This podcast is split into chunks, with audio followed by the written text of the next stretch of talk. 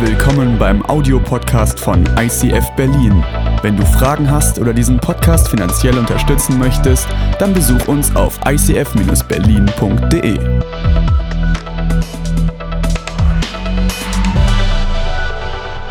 Fabienne hat letzte Woche über Jesu Tod und seine Relevanz in unserem Leben gesprochen. Relevanz ist ein Wert, der uns als Kirche sehr wichtig ist. Wir wollen auch relevant sein. Und wir fragen uns ständig, wie das möglich ist. Und ein Ding, was mir in letzter Zeit aufgefallen ist, dass ganz, ganz viel immer so, ich habe keine Zeit dafür und ich habe keine Zeit dafür und ich habe keine Zeit dafür, äh, weil man sich letzten Endes nicht die Zeit dafür nimmt, bin ich der Meinung. Und wir wollen in dieser kommenden Serie uns Zeit nehmen. Zeit nehmen für Fragen, die wirklich wichtig sind, aber wofür wir uns selten die Zeit dafür nehmen, weil sie unterbewusst irgendwie immer mitschwingen. Die neue Predigtserie ist Centered, Building a Christ-Centered Worldview. Es geht um deine Weltansicht, es geht um Weltbilder. Was, was beeinflusst dein Weltbild? Wenn ich sage, ähm, dass, dass ich es schön finde, wenn sich Männer schminken, dann kommen in jedem irgendwelche Emotionen hoch. Bei manchen so, ja, finde ich voll cool. Bei manchen so, hm, kann ich einfach nichts mit anfangen. Und das ist aufgrund unseres Weltbildes. Wenn ich sage, ich finde, Borussia Dortmund ist der beste Tischtennisverein, dann denkt jeder erst so, oh nee, jetzt redet er wieder über Fußball und dann so, hä, Tischtennis? Es ist ein Weltbild in unserem Kopf verankert. Und wir nehmen uns sieben Wochen lang Zeit, um über dieses Weltbild zu reden. Wie gesagt, die Serie Centered und wir haben für jedes Thema einen Clip vorbereitet. Das ist einerseits ein schönes Medium für die Celebration, das ist cool, aber was wir uns dabei auch gedacht haben, das ist nicht nur so ein cooles Gimmick hier in der Celebration, sondern es ist auch etwas, womit du mit deinen Nachbarn, mit deinen Kollegen, mit deinen Freunden ins Gespräch kommen kannst, egal ob sie Christen sind oder nicht. Weil diese Fragen, die wir uns in diesen Wochen hier stellen, die, die, die stellt sich jeder. Bewusst oder unbewusst beeinflusst es das Leben von jedem. Und diese Videos sind ein Opener, um ins Gespräch mit Leuten zu kommen, wie ihre Weltbilder sind, wie ihre Anschauungen sind und ihre Anschauung und auch zu verstehen und nicht gleich abzutun. Wir wollen wirklich in den Dialog treten mit unserem Umfeld und unser Umfeld positiv beeinflussen. Deswegen viel Spaß beim Clip und danach bei der Predigt mit Stefan.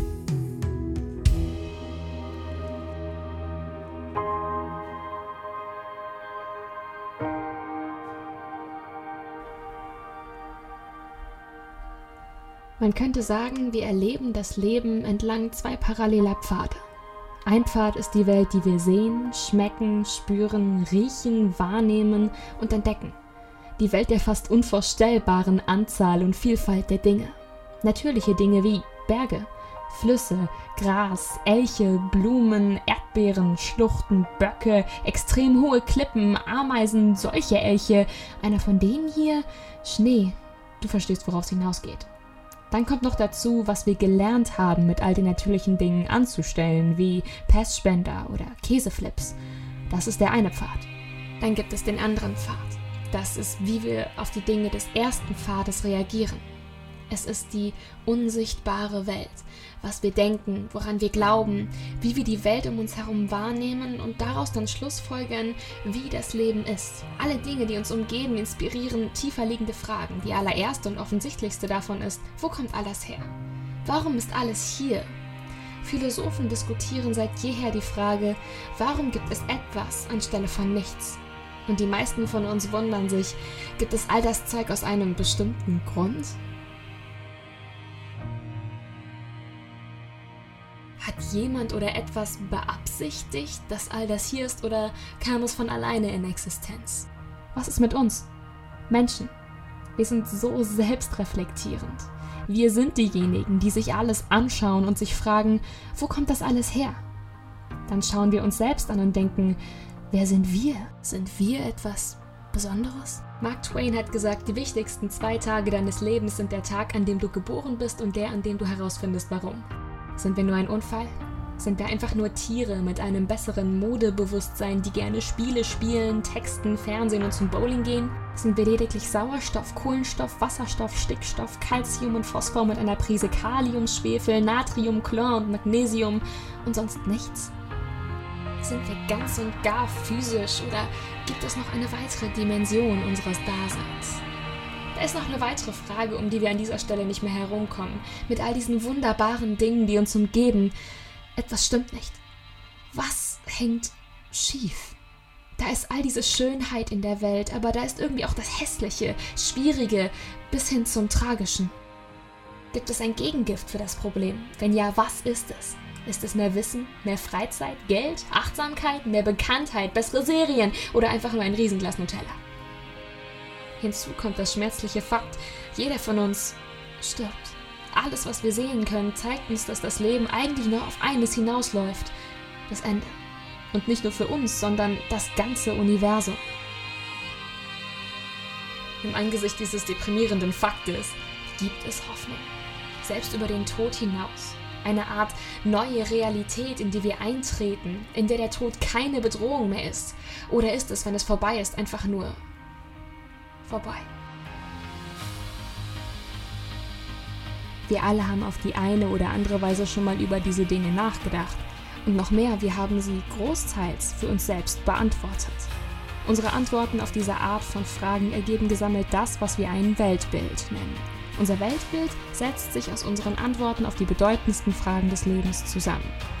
Dieses Weltbild leitet unsere Werte, unsere Entscheidungen und Ansichten viel mehr, als wir oft realisieren. Ein Weltbild kann formal sein. Die großen Weltreligionen haben zentrale Lehraussagen, die behaupten, dies sind die Antworten auf die Fragen. Die weniger verbreiteten Religionen haben vielleicht keine solchen zentralen Aussagen, dafür aber allgemeine Lehren und Erklärungen. Bei all dem ist aber besonders wichtig zu bemerken, dass Weltbilder keineswegs religiöser Natur sein müssen.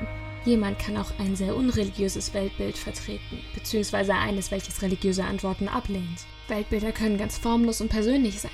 Zum Beispiel antworten viele Menschen mit einer Zusammenstellung mehrerer formaler Systeme und schneiden diese individuell nach eigener Ansicht zu.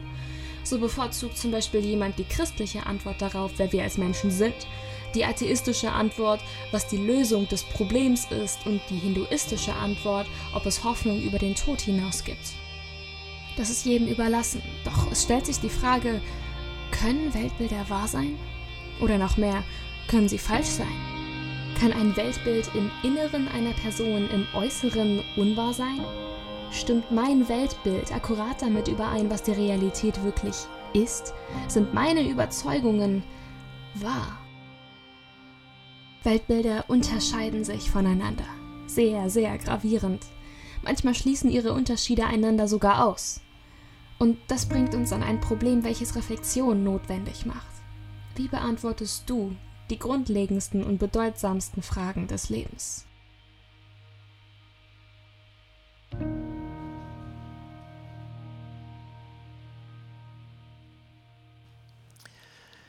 Diese Themenreihe ist maßgeschneidert für die Leute, die die Warum-Phase ihrer Kindheit nie überwunden haben. Das sind die, die immer nach dem Warum fragen, nicht nur nach dem Was und nach dem Wie. Und ich bin mega begeistert, dass ab diesem Monat diese Predigtreihe bei YouVersion auf der Bible-App als Event hinterlegt ist. Und das hat einen riesen Vorteil. Du hast die Bibelverse da, du kannst markieren, du kannst mitschreiben, kannst es danach speichern, du kannst es mit deinen Freunden teilen. Das ist ein riesengroßer Vorteil. Es hat einen Nachteil, ich muss mich an das halten, was vorbereitet ist. Hat Vorteile für euch und Vorteile für das Multimedia. Media-Team. Ich darf nicht springen, aber ich freue mich sehr, sehr auf diese Themenreihe Centered. Wir bauen ein christliches Weltbild mit Jesus im Zentrum und werden uns diesen Monat wirklich äh, ganz intensiv mit den verschiedensten Fragen rund um das Weltbild beschäftigen. Und vielleicht bist du heute hier im Gottesdienst live, vielleicht bist du im Livestream oder siehst es auf Bibel TV irgendwie und stellst dir du die Frage nach dem Weltbild, nach meiner Weltanschauung, ist jetzt nicht die dringlichste Frage, die ich gerade beantworte, sondern da gibt es ganz, ganz ganz andere Themen, die mich gerade beschäftigen. Und wenn du die Zeitung aufschlägst, dann findest du Themen wie Pandemiepolitik, Populismus, Klimakrise, Klimawandel. Das sind alles Themen, die so oben drauf liegen und wo du sagst, was ist mit der Digitalisierung? Wo geht es hin mit künstlicher Intelligenz? Oder vielleicht auch mit den ganzen Extremismen, seien sie religiös oder seien sie politisch motiviert. Und das sind eigentlich deine Fragen. Das sind die Fragen, die unsere Welt beschäftigen. Und ich glaube, gerade weil wir diese Fragen haben, ist die Frage nach dem Weltbild, nach unserer Weltanschauung umso wichtiger, um zu wissen, wie stehen wir zu den Sachen, wie können wir sie einordnen. Und wir möchten uns diesen Monat damit beschäftigen, auf diese wichtigen Fragen über das Weltbild zusammenzugehen. Weil was ist dein Weltbild? Dein Weltbild setzt sich zusammen aus den Antworten, die du gibst auf die wichtigsten Fragen deines Lebens. Und es sind die Fragen, wo kommt alles her? Wer bin ich? Um mit Brecht auszusprechen, wer bin ich und wenn ja, wie viele? Oder wo liegt der Fehler im System? Warum erlebe ich Dinge anders, als sie in der Bibel stehen? Warum erlebe ich Dinge anders, als ich von geträumt habe, als ich das Gefühl hatte, dass, dass, dass Gott es mir als Berufung in mein Leben hineinlegt? Oder wenn du nicht mit Jesus unterwegs bist, dass du sagst, ich habe mir mein Leben eigentlich anders geplant. Warum, warum scheitere ich an so vielen Stellen? Warum erlebe ich Dinge, von denen ich mir gewünscht hätte, sie zu vermeiden im Leben? All das sind Fragen, die mich bei Jesus landen lassen. Die Frage nach der Hoffnung, gibt es eine Hoffnung für doch sehr ausweglose Situationen in unserer Welt? Und deswegen freue ich mich mega auf diesen Monat. Und ich will nicht behaupten, dass ich die Wahrheit mit Löffeln gefressen habe. Ich will auch nicht behaupten, dass ich die Wahrheit gepachtet habe. Und ich habe nicht die Wahrheit, aber ich kenne den, der von sich sagt, ich bin der Weg und ich bin die Wahrheit und ich bin das Leben. Und mit diesem Jesus bin ich unterwegs und ich, ich, forsche und ich ringe und wir als Team, wir ringen nach den Fragen, die unser Weltbild zusammensetzen. Und wir möchten nicht platte Antworten geben, sondern wir möchten uns auf eine gemeinsame Reise machen, um diese Fragen neu zu entdecken. Der Untertitel lautet, wir bauen ein christliches Weltbild mit Jesus im Zentrum. Und du fragst dich ja, gibt es ein christliches Weltbild ohne Jesus im Zentrum? Also ich meine, Schon. Also es gibt christliche Weltbilder, ich nenne sie so äh, Disney-Weltbilder. Hauptsache, ich bin glücklich und ich tue alles dafür, dass du auch glücklich bist. Da brauchst du keinen Jesus, da rutschst du in Humanismus ab, da bist du an vielen Stellen. Und wir können, manchmal sind die Weltbilder, die klingen so fromm, die klingen so, als, als, als würde da Jesus drinstecken, aber Jesus spielt da überhaupt keine Rolle. Ich meine, Jesus spricht ja nicht nur von, von Nächstenliebe, Jesus spricht von, von Feindesliebe oder noch besser Entfeindungsliebe, wenn Jesus das Thema annimmt. Und, und dann spricht auf einmal, bist du auf einem ganz anderen Level als nur, hey, ich bin glücklich und ich mache dich glücklich und ich verhalte mich so, ich rede so, ich treffe Entscheidungen so, dass andere glücklich sind. Und das macht es ein wenig komplexer, um darüber nachzudenken, was ist eigentlich unser Weltbild. Ich bin persönlich davon überzeugt, ein Weltbild mit Jesus im Zentrum muss sich mit drei Dingen beschäftigen. Das erste ist mit der Lehre von Jesus, das zweite mit dem Leben von Jesus und als drittes, ob das, was Jesus gelehrt, das, was Jesus gelebt hat, mit meiner Weltanschauung, mit meinem Weltbild übereinstimmt. Ob wir das in unserer Kultur so leben, ob wir das in unserer Kultur genauso umsetzen. Das erste sind für mich die Lehren von Jesus? Was ist die Botschaft dieses jüdischen Wanderpredigers? Was ist die Lehre von Jesus? Und die Lehre von Jesus, die war auf der einen Seite, war sie so, so radikal anders und dann doch wieder anknüpfend an eine jüdische Tradition, die er mitgezogen hat. Und, und Jesus, ich, ich, es ist für mich einer der faszinierendsten Prediger. Also wenn ich könnte, ich würde Jesus zuhören statt mir. Äh, also die Chance habt ihr noch einfach unter der Woche, wenn ihr Bibel lest oder auch, wenn wir dann im Himmel unterwegs sind. Ähm, aber ich finde Jesus so, so krass, weil er auf der einen Seite radikal anders predigt und auf der anderen Seite an die jüdische Tradition anpasst. Was war radikal anders? Jesus sprach von einer Beziehung zu dem himmlischen Vater. Er sprach Gott mit, mit Abba an, mit Papi, mit Vati, je nachdem, wo du gerade herkommst und was dein Lieblingskosename war für deinen Papa. Er fängt an, über eine persönliche Beziehung zu sprechen und nicht mehr distanziert. Und das hat die Leute so auf die Palme gebracht, die damals auch ihre Weltanschauung, die damals auch ihr, ihr Weltbild hatten. Und, und das ist das Thema von Jesus, wo er radikal anders ist. Wo er anknüpft und was nicht neu war, war die Lehre vom Reich Gottes wo er über das, das Reich Gottes gesprochen hat und gesagt hat, das Reich Gottes, das kommt, das ist angebrochen, es ist schon da und mit mir bricht es an und es ist noch nicht ganz zur Entfaltung gekommen und ich, ich werde es entwickeln. Lehre vom Reich Gottes und wo er ganz, ganz nah an die jüdische Tradition rangeht, ist in dem Punkt, wo er von Jesus von sich als Lamm Gottes spricht. Das Lamm Gottes, das geschlachtet wird, um die Welt mit sich zu versöhnen. Da knüpft er an an eine Tradition, die aus dem Alten Testament raus entspringt, wo, wo Opferriten, wo Opferhandlungen notwendig waren, dass Menschen Frieden mit Gott schließen konnten, dass Menschen ähm, ihre Sünde, ihren Ballast, das, was sie belastet hat, dass sie das ablegen konnten.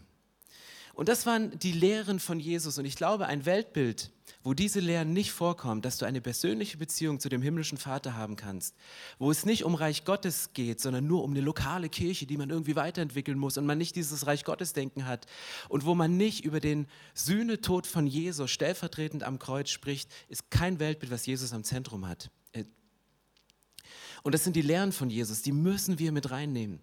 Das zweite ist das Leben von Jesus. Ich meine, Jesus Leben, das war nicht nur Inspiration, sondern das war Inspiration und, und, und Kraftquelle gleichzeitig. Jesus war hochgradig inklusiv. Die Art und Weise, wie er, wie er Menschen integriert hat in sein Leben. Er ging zu Aussätzigen, er hat sich um Kinder gekümmert, sagte, ey, sorry Jünger, ihr könnt die Kinder nicht im Nachbarraum parken, sondern lasst sie zu mir kommen. Lasst die Kinder, nehmt euch ein Beispiel an denen, die kommen in den Himmel, ihr nicht, wenn ihr so vor Kopf denkt. Und so krass, dann hat Jesus ein Verhältnis zu Frauen aufgebaut, völlig konträr zur, zur damaligen Kultur, zur damaligen Gesellschaft, wo Frauen Randpersonen waren, die nicht beachtet worden sind.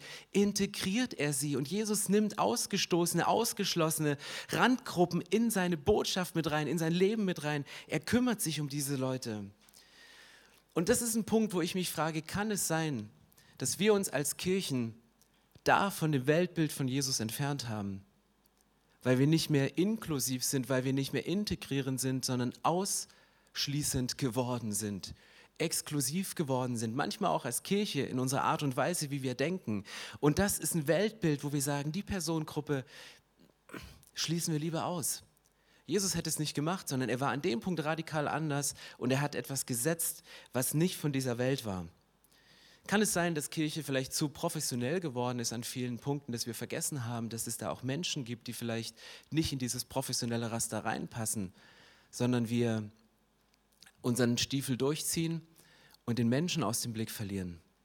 Das sind Fragen, die bei mir als Pastor hochkommen, wenn ich über mein Weltbild nachdenke, wenn ich über die Lehren von Jesus nachdenke, wenn ich über das Leben von Jesus nachdenke und dann zu diesem dritten Punkt komme und es mit mir reflektiere, mit, mit, mit meiner Ansicht, mit, mit, mit meinem Dreh- und Angelpunkt, um den es geht.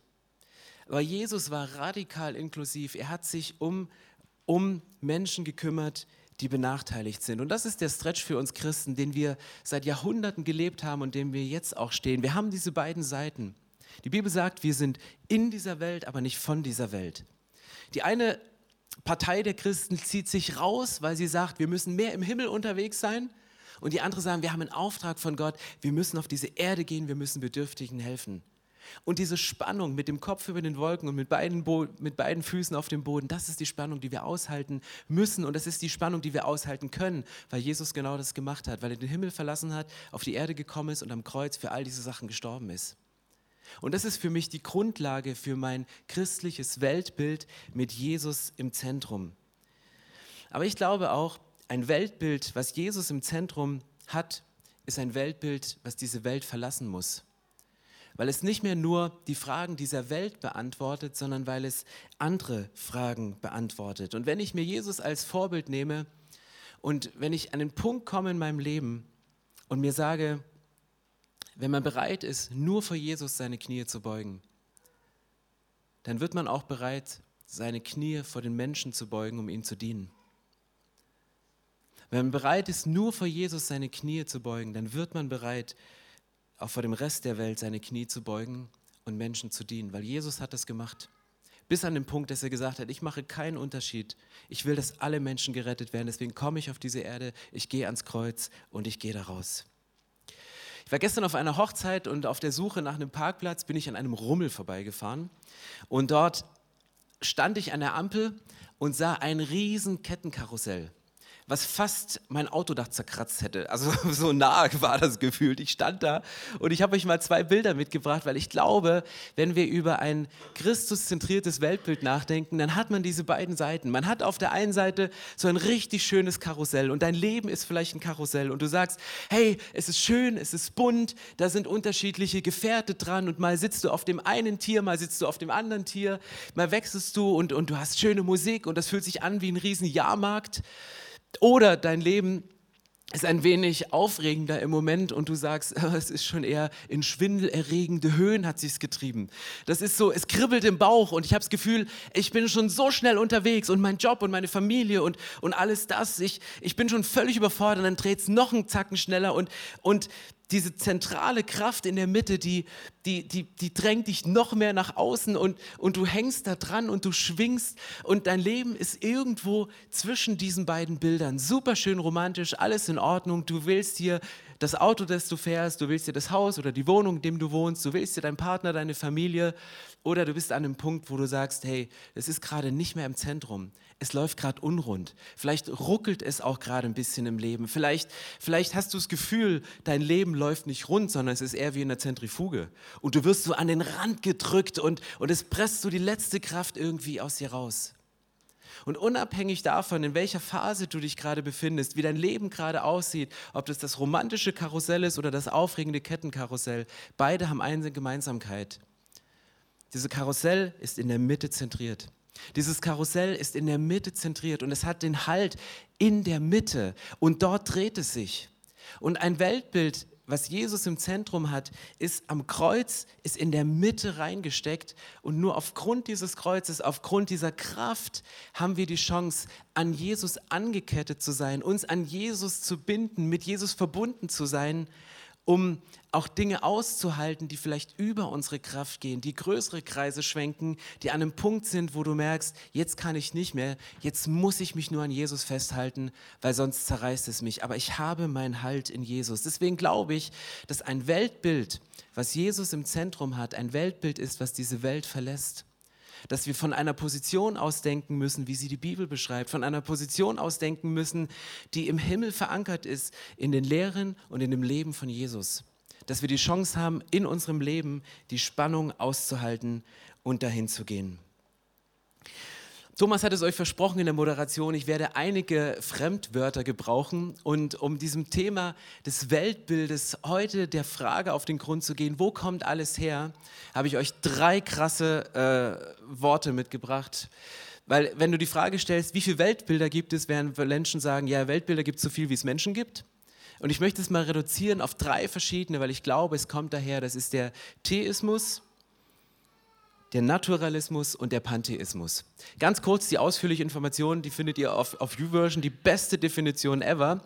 Aber Theismus ist eigentlich die Lehre von Gott. Dort steckt Gott als Schöpfer dahinter. Und vielleicht kennt ihr das, ein Monotheismus und einen Polytheismus. Ein Monotheismus ist ein Gott, der alles geschaffen hat und ein Gott, der die, der die Welt nicht nur erschaffen hat, sondern der sie auch auch erhält und der, der auch eingreift oder ein Polytheismus, wo du für verschiedene Bereiche verschiedene Götter hast, die du dir suchst und dir dein Weltbild aus verschiedenen Göttern zusammenbastelst. Und das geht in diese immanente Welt, in das Unsichtbare, in etwas, was du nicht siehst, von dem du aus agierst. Und ich finde das wichtig, dass wir, wenn wir im Worship so, so im Gebet proklamieren, dass wir sagen, wir, unsere Gebete sind nicht die, die die Situation beschreiben und Gott erklären, wie schlecht es uns gerade geht. Das kann man machen, aber ist eigentlich verschwendete Zeit, weil Gott weiß ja, wie es uns geht. Sondern wir, wir nehmen etwas aus der unsichtbaren Welt und sprechen es aus in dieser sichtbaren Welt, dass sich die Dinge ändern. Wir sagen Gott nicht, wie groß unsere Probleme sind, sondern wir sagen unserem Problem, wie groß Gott ist.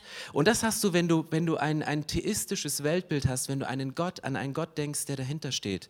Im Naturalismus geht es mehr um die geschaffenen Sachen. Sie nimmt die Natur, sie nimmt, sie nimmt Materie als etwas, was, was, was Materie ist, aber da gibt es keine unsichtbare Welt dahinter, sondern es ist in der Natur drin. Und im, im Pantheismus ist es miteinander ähm, vermischt dass Gott in der Natur drin ist, dass Gott in allem drin ist, dass Gott in allem wirkt. Und es gibt gewisse Religionen, die Kühe nicht schlachten, weil, weil Gott drin ist. Und es gibt Religionen, die sehr pantheistisch, also allgöttlich heißt das übersetzt. Gott ist überall drin. Und, und wenn du allein diese drei Sachen hast, die so die Grundlage sind für alle möglichen Weltbilder, dann kommst du auf einmal ins Nachdenken, ja, rechne ich denn auch als Christ im 21. Jahrhundert, treuer ICF-Besucher in Small Groups, ich habe Equip, Explore, Get Free, ich habe alles gemacht und auf einmal merkst du, na gut, ich, ich, lebe voll in dieser Welt, aber ich rechne gar nicht mit, dem, mit der unsichtbaren Welt, weil ich so naturalistisch geprägt bin, weil, weil Materie alles ist, für das ich lebe und von dem ich das sehe. Und deswegen freue ich mich so auf diesen Monat, hinter die Kulissen zu gucken und sagen, was ist in der unsichtbaren Welt denn möglich? Und ein Weltbild ist eigentlich eine Überzeugung. Und wir haben uns überlegt, und das wollen wir als Raster für die nächsten Predigten in jeder Woche nehmen, es gibt so ein gewisses Raster, ähm, ein tieferes Verständnis von Überzeugung. Und für mich, ich möchte es runterbrechen in drei verschiedene Dinge. Das erste ist, jede Überzeugung beginnt mit einer Behauptung. Jemand behauptet irgendetwas, jede Überzeugung hat Gründe und jede Überzeugung hat Folgen und, dieser, und diesen folgen Taten. Also angenommen, ich mache mal ein ganz, ganz einfaches Beispiel. Du hast eine Überzeugung, beginnt mit einer Behauptung. Die Behauptung heißt, alle Männer sind Machos. Habe ich mal gehört. Also hat meine Frau nicht gesagt, also vielleicht schon manchmal. Aber ist eine Behauptung. Alle Männer sind Machos. Diese Überzeugung hat Gründe. Die hat Gründe, dass du vielleicht dein Papa, dein Partner als Patriarch erlebt hast. Wenn er gesagt hat, Essen auf dem Tisch, dann war Essen auf dem Tisch. Oder wenn er einfach nur die Kaffeetasse hingehalten hat und die Frau wusste, jetzt muss heißer Kaffee da rein. Wie viel Stück Zucker und wie viel Milch. Und wenn das, Miss, äh, das Mischungsverhältnis nicht gepasst hat, dann gab es ein Missverhältnis in diesem Punkt. Ähm, und das sind Gründe, die dich dazu geführt haben. Und diese Überzeugung hat, hat der Folgen Taten. Und es kann sein, und auch da, die Taten gehen nochmal komplett auseinander. Die Taten kann sein, dass du sagst, ich werde allen Macho-Männern aus dem Weg gehen. Und du wirst es vermeiden, mit diesen Männern Zeit zu verbringen. Du wirst es vermeiden, dich vielleicht in eine Beziehung mit einem solchen Mann, mit diesem Typ Mann einzulassen. Oder du gehst bewusst in so eine Beziehung rein, weil etwas passiert ist, was dich in eine Bindung geführt hat. Und das könntest du durchziehen durch, durch alle Sachen. Und wir werden die nächsten Wochen immer wieder über Behauptungen, Gründe und, und folgenden Taten sprechen, wenn wir unserem Weltbild auf den Grund gehen eine Stelle in der Bibel, die möchte ich euch vorlesen, weil ich glaube, Paulus hat genau nach diesem Raster argumentiert, er hat genau nach diesem Raster gearbeitet. Ähm, er bringt in 1. Korinther 5, Korinther, Korinther, Korinther, Mann, könnt ihr dem Pastor mal sprechen beibringen, das geht gar nicht. So, ähm, also, 1. Korinther 15 schreibt er und achtet mal drauf auf dieses Raster von Behauptung, Begründung und folgenden Taten. Er schreibt, Wäre aber Christus nicht auferstanden, also er behauptet vorher, dass Jesus auferstanden wäre, haben ziemlich viele behauptet, auch gesagt, wir sind Augenzeugen, wir waren dabei und so. Ähm, und dann, dann trieselt er das theologisch auf, also voll, voll Weltbilddiskussion hier. Wäre aber Christus nicht auferstanden, und die Gegenfrage musst du dir auch manchmal stellen, um dein Weltbild zu festigen, so hätte er, hätte unsere ganze Predigt keinen Sinn. Und euer Glaube hätte keine Grundlage. Mit Recht könnte man uns dann vorwerfen, wir seien Lügner und keine Zeugen Gottes. Denn wir behaupten doch, Gott hat Christus auferweckt. Das kann ja gar nicht stimmen, wenn die Toten nicht auferstehen. Wie schon gesagt, wenn die Toten nicht auferweckt werden, dann ist auch Christus nicht auferstanden. Wenn aber Christus nicht von den Toten auferweckt wurde, ist euer Glaube nichts als Selbstbetrug und ihr seid auch von eurer Schuld nicht frei. Ebenso wären auch alle verloren, die im Glauben an Christus gestorben sind. Wenn der Glaube an Christus uns nur für dieses Leben Hoffnung gibt, sind wir die bedauernswertesten unter allen Menschen. Paulus, du bist so cool. Was für eine ermutigende Predigt. Ich sagte, ey, also wenn das nicht stimmt, dann, äh, sorry, das, das, ergibt überhaupt keinen Sinn im ganzen Leben. Aber er geht dort rein in eine Diskussion und, und, und er spricht mit den Leuten drüber, hey, stellt euch das mal vor. Und, und er ist auch umgeben von griechischen Gelehrten und die ganzen äh, Sokrates, Aristoteles, äh, alle wie sie die Otis, äh, Otis hinten heißen, ähm, also diese Weisen und, und er muss auch argumentieren, weil das ist, das waren die Lehren, die, die, die an den Unis oder in den, in den äh, Amphitheatern gelehrt worden sind. Die Leute waren ja damit auseinandergesetzt. Und deswegen ist diese Serie nicht nur da, dass wir uns sonntags damit auseinandersetzen, sondern dass du eine Hilfestellung hast, um mit deinen Freunden zu sprechen, die geprägt sind, die andere Themen haben und du kannst bei den Themen anknüpfen und hineingehen mit etwas und manchmal auch eine negierende Frage stellen, so wie Paulus hier sagt, hey, wenn das nicht so wäre und, und er fängt hier auf einmal an, nicht nur naturalistisch zu predigen, so nach dem Motto, gibt es es, gibt es es nicht, sondern er geht auf eine, eine andere Ebene. Er bringt das Unsichtbare, er bringt die nicht sichtbare Welt Gottes hinein, er bringt diese Wunderthematik mit rein. Und du merkst genau, welches Weltbild bei, bei ihm dahinter steckt. Und jedes Weltbild hat Auswirkungen. Es hat eine Auswirkung, wie du lebst. Dein Weltbild hat Auswirkungen, welche sozialen Kontakte du pflegst. Dein Weltbild hat Auswirkungen, wie du Entscheidungen triffst. Wenn die Auferstehungskraft Gottes in deinem Leben eine Rolle spielt und wir das wirklich glauben, dass die Kraft Gottes größer ist und so groß, dass sie selbst tote Menschen auferwecken kann und du stehst vor einer finanziellen Herausforderung und brichst zusammen, rechnest du mit der Auferstehungskraft, dass auch Gott ein Konto, was tot ist, weil es nicht mehr im grünen, sondern im roten Bereich ist, rechnest du damit, dass Gott eingreifen kann? Rechnest du mit der Auferstehungskraft, wenn jemand krank geworden ist und die Diagnose so ist, dass man sagt, menschlich gesehen gibt es keine Chance? Rechnest du mit der Auferstehungskraft? Gehst du mit dem Glauben rein? Und ihr merkt, jetzt kommt auf einmal nahe. Es ist nicht mehr nur die Diagnose eines Arztes, sondern das, das Wort von Gott und die Verheißung. Und gleichzeitig kommen all die Zweifel hoch, gleichzeitig kommen all die Sachen hoch, wo wir gebetet haben, wo wir in Konkurs gegangen sind, wo wir Fehlentscheidungen getroffen haben. Und es ist eine Riesenspannung. Und ich möchte diese Spannung nicht auflösen, sondern möchte dieser Spannung auf den Grund gehen, indem ich immer wieder zurückgehe zu Jesus. Und die Frage ist, wo kommt alles her, ist heute die Frage. Und ich möchte euch einen Abschnitt vorlesen aus dem Kolosserbrief, Kolosser 1, Vers 15 bis 20, der dieser Frage auf den Grund geht, wo kommt denn alles her? Und das ist für mich einer der zentralsten Texte in der Bibel. Da steht, er, Jesus, ist das Ebenbild des unsichtbaren Gottes der Erstgeborene, der über der gesamten Schöpfung steht. Denn durch ihn wurde alles erschaffen, was im Himmel und auf der Erde ist, das Sichtbare und das Unsichtbare, Könige und Herrscher, Mächte und Gewalten. Das ganze Universum wurde durch ihn geschaffen und hat ihn, hat in ihm sein Ziel. Er war vor allem anderen da und alles besteht durch ihn. Und er ist das Haupt der Gemeinde, das Haupt seines Leibes. Er ist der Anfang einer neuen Schöpfung, der Erste, der von den Toten auferstand. Denn nach Gottes Plan soll er in allem den ersten Platz einnehmen. Ja, Gott hat beschlossen, mit der ganzen Fülle seines Wesens in ihm zu wohnen und durch ihn das ganze Universum mit sich zu versöhnen. Dadurch, dass Christus am Kreuz sein Blut vergoss, hat Gott Frieden geschaffen. Die Versöhnung durch Christus umfasst alles, was auf der Erde und alles, was im Himmel ist. Für mich gibt dieser Text die Antworten auf die wichtigsten Fragen des Lebens. Das ist für mich die Grundlage. Das ist für mich die Grundlage meines Glaubens, wenn ich frage, wo kommt alles her?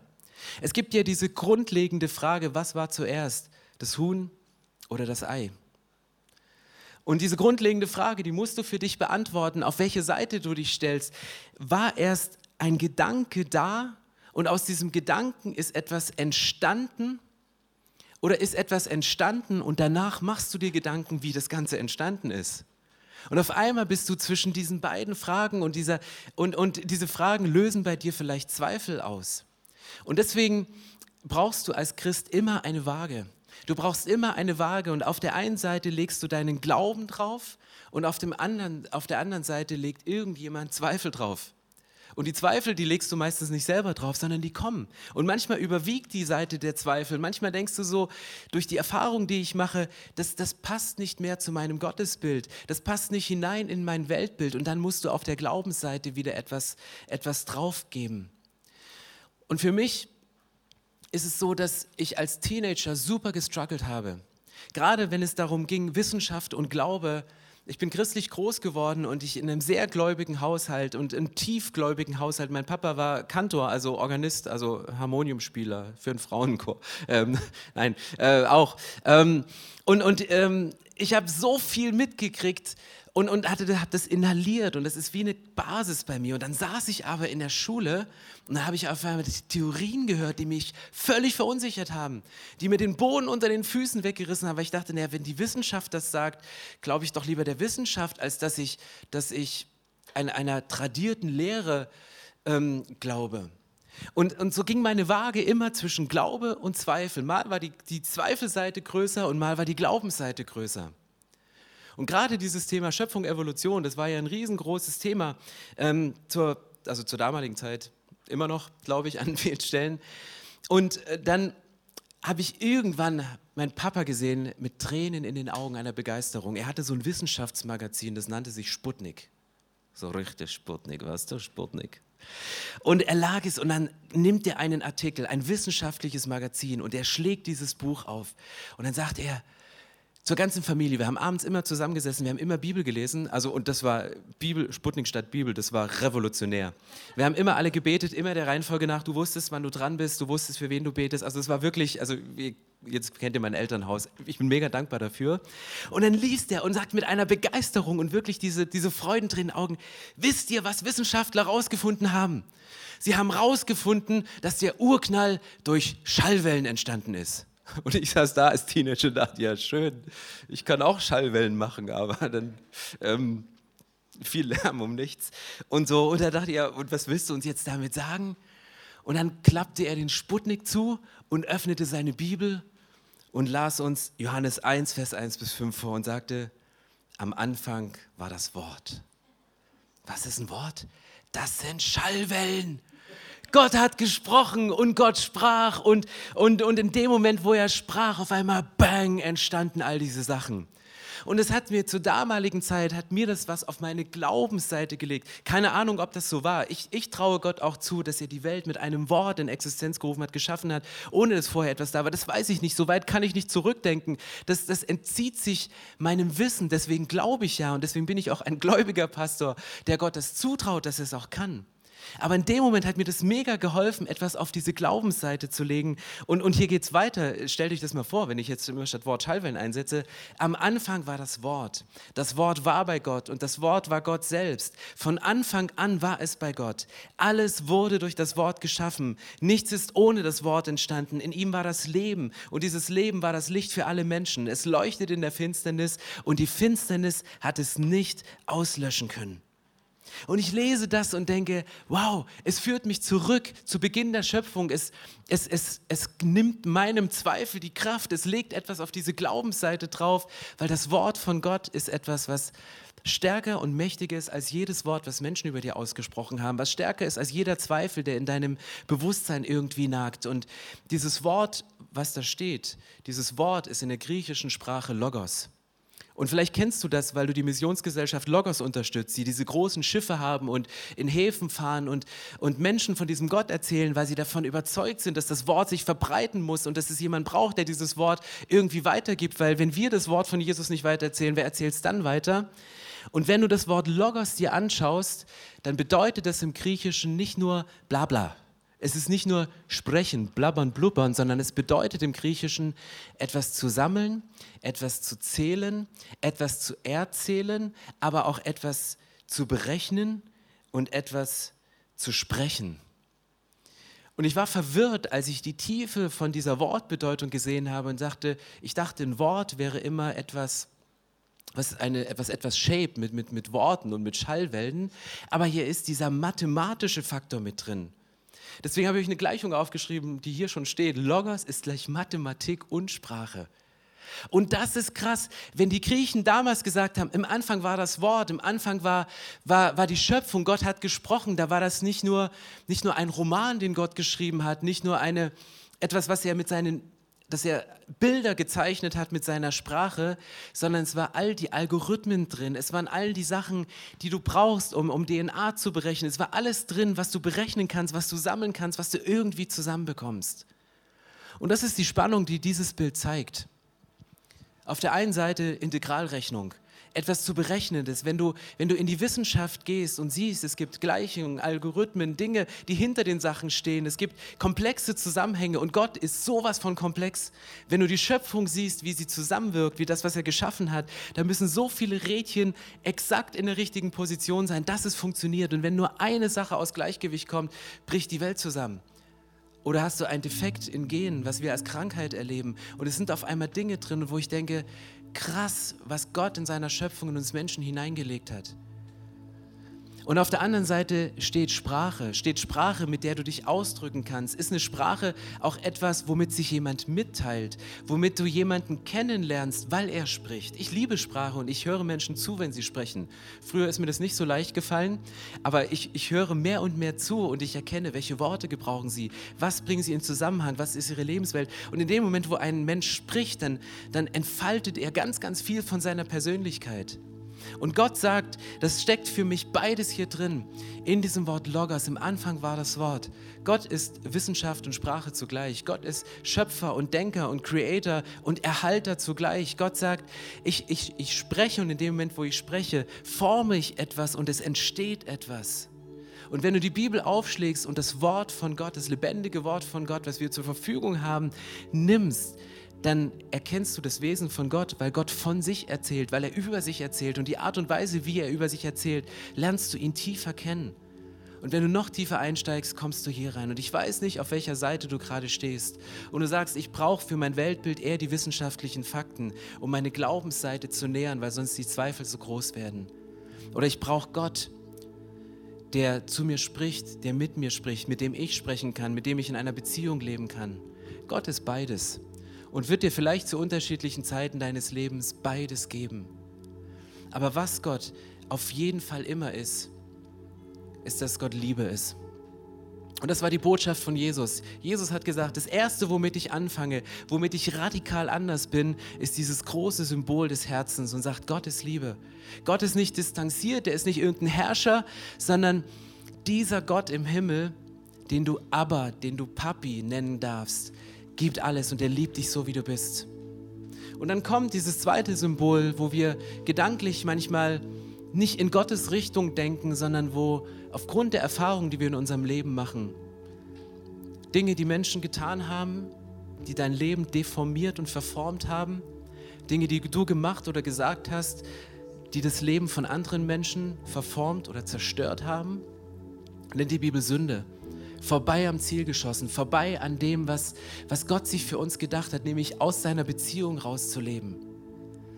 Wo wir nicht integrativ leben, sondern ausschließend und Menschen und Gott nicht mehr in unserem Blickfeld haben. Und dann kommt Jesus und sagt, okay, lass uns ein Christuszentriertes Weltbild aufbauen. Und was ist der Kern von einem Christuszentrierten Weltbild? Da steht Vergebung im Mittelpunkt. Weil wir werden es nicht schaffen, unser Leben komplett moralisch auf die Reihe zu kriegen. Es geht nicht, funktioniert nicht. Schaffe ich nicht. Auch als Pastor nicht, sorry, tut mir leid. Ich habe es versucht, geht nicht. Und ich arbeite dran. Aber die größte Arbeit ist, wieder auf die Knie zu gehen und aufs Kreuz zu gehen und sagen, Herr Jesus, tut mir leid. Ich habe mein Bestes gegeben, ich habe es versucht. Ich habe versucht, richtig zu denken, ich habe versucht, richtig zu reden und ich wollte was Gutes sagen, aber es hat die Person nur verletzt und es hat was mit ihr gemacht, was ich nicht rückgängig machen kann. Ich, und du, du kniest vor diesem Kreuz und sagst unter Tränen, Jesus, es geht nicht. Und Jesus sagt, du musst es nicht. Ich mach's rückgängig. Ich bin ans Kreuz gegangen dafür. Geh zurück ans Kreuz. Und ich vergebe dir die Sachen. Und ich werfe sie an die tiefste Stelle des Meeres. Und ich gebe dir eine Hoffnung, die als Symbol des Ankers hier steht, dass du eine Ewigkeit mit mir leben kannst. Und diese vier Symbole, so einfach wie sie sind, sind für mich nicht ein Verdrösten aufs Jenseits, sind nicht eine Sache, es wird heile Welt, wenn wir bei Jesus sind, sondern ein Stück von dieser Welt, die bei Gott normal ist, tritt hinein in unsere Welt. Und ich kann sie mir jedes Mal wieder in meine Welt herunterholen, indem ich das Kreuz in das Zentrum meines Weltbildes rücke. Und es bedeutet nicht, dass ich perfekt bin, sondern es bedeutet, dass Jesus für unperfekte Menschen gestorben ist und uns in seine Gegenwart zieht. Ja, lasst uns aufstehen, bevor wir ins nächste Lied gehen und ich möchte gerne ein Gebet sprechen, um das nochmal für uns anzunehmen, für uns als Gemeinde. Du kannst dieses Gebet zu deinem eigenen machen, indem du zum Schluss ganz kräftiges Amen sprichst. Und wir möchten dann in einen Song hineingehen, der das beschreibt, dass, dass die gesamte Schöpfung Gott anbetet. Auch da steckt ein Weltbild dahinter, wenn ihr die Zeilen von diesem Text liest. Da eine Textzeile drin, dass Natur und, und Wissenschaft sich nicht ausschließen, sondern beide geschaffen sind, um Gott anzubeten und groß zu machen. Und dann steht dieser eine Satz da drin, wenn selbst die Schöpfung dann dich anbetet, hey, dann will ich auch. Und wenn du sagst, hey, wenn die Schöpfung dich anbetet, wenn Gott alles kreiert hat in seinem, mit seinem Logos, mit seinem Wort, mit, mit, mit Algorithmen und mit, mit Sprache und er Dinge ins, ins Leben ruft und in Existenz spricht, hey, dann will auch ich in diese Existenz hineingehen. Dann möchte ich mit Gott kooperieren. Ich möchte seine Liebe annehmen. Ich möchte ihn um Vergebung bitten, wo ich gesündigt habe, wo ich am Ziel vorbeigeschlittert bin, wo ich gescheitert bin, wo ich Dinge getan habe, die nicht in Ordnung sind. Und ich nehme sein Kreuz für mich in Anspruch. Und ich ergreife diesen Anker, die Hoffnung, die weit über diese Zeit hinausgeht. Weil wir predigen nicht ein, ein immanentes Weltbild, was nur auf dieser Welt ist, sondern ein transzendentes, etwas, was nicht von dieser Welt ist. Weil Gott ist nicht von dieser Welt und ich möchte meinen Anker bei Jesus außerhalb von dieser Welt setzen, um in dieser Welt den Kreislauf des Lebens zu tragen, manchmal auch zu ertragen, aber durch die Verbindung mit Jesus meine Runden zu drehen im Laufe meines Lebens und den Lauf zu vollenden, so wie es Paulus an anderer Stelle sagt. Herr, lasst uns beten und die Augen schließen und Gott in den Mittelpunkt stellen. Gott, ich danke dir, dass du uns liebst. Ich danke dir, dass deine Liebe durch nichts, was wir tun können oder getan haben, geschmälert werden kann. Und Jesus, ich bitte dich um Vergebung, wo ich Dinge getan habe, die nicht nach deinem Willen waren, wo ich andere Menschen verletzt habe, wo ich mir selber nichts Gutes getan habe, wo ich selbst als Person draufgegangen bin. Ich bitte dich um Vergebung für meine Schuld. Und ich bitte dich um Heilung für meine Verletzungen dass du mich wiederherstellst an Geist, Seele und Körper. Ich erkenne an, dass du am Kreuz für mich gestorben bist und dass du der Retter bist, der Herr meines Lebens, der Chef, der, wenn er ein Wort spricht und ich diesen Impuls in meinem Herzen empfange, dass ich diesem Impuls folgen möchte und es tun möchte, das verspreche ich dir, dass ich ab jetzt mit dir leben möchte. Und ich danke dir, Jesus, dass mein Leben nicht allein bestimmt ist durch das, was diese Welt vorgibt, auch was diese Welt vorgibt zu sein, sondern das, was du über mir aussprichst, was ich durch dich bin. Jesus, ich danke dir, dass du da bist. Ich danke dir, dass du mich geschaffen hast, dass Vergebung möglich ist, dass Tausch am Kreuz möglich ist und dass ich ab jetzt mit dir leben kann. Amen.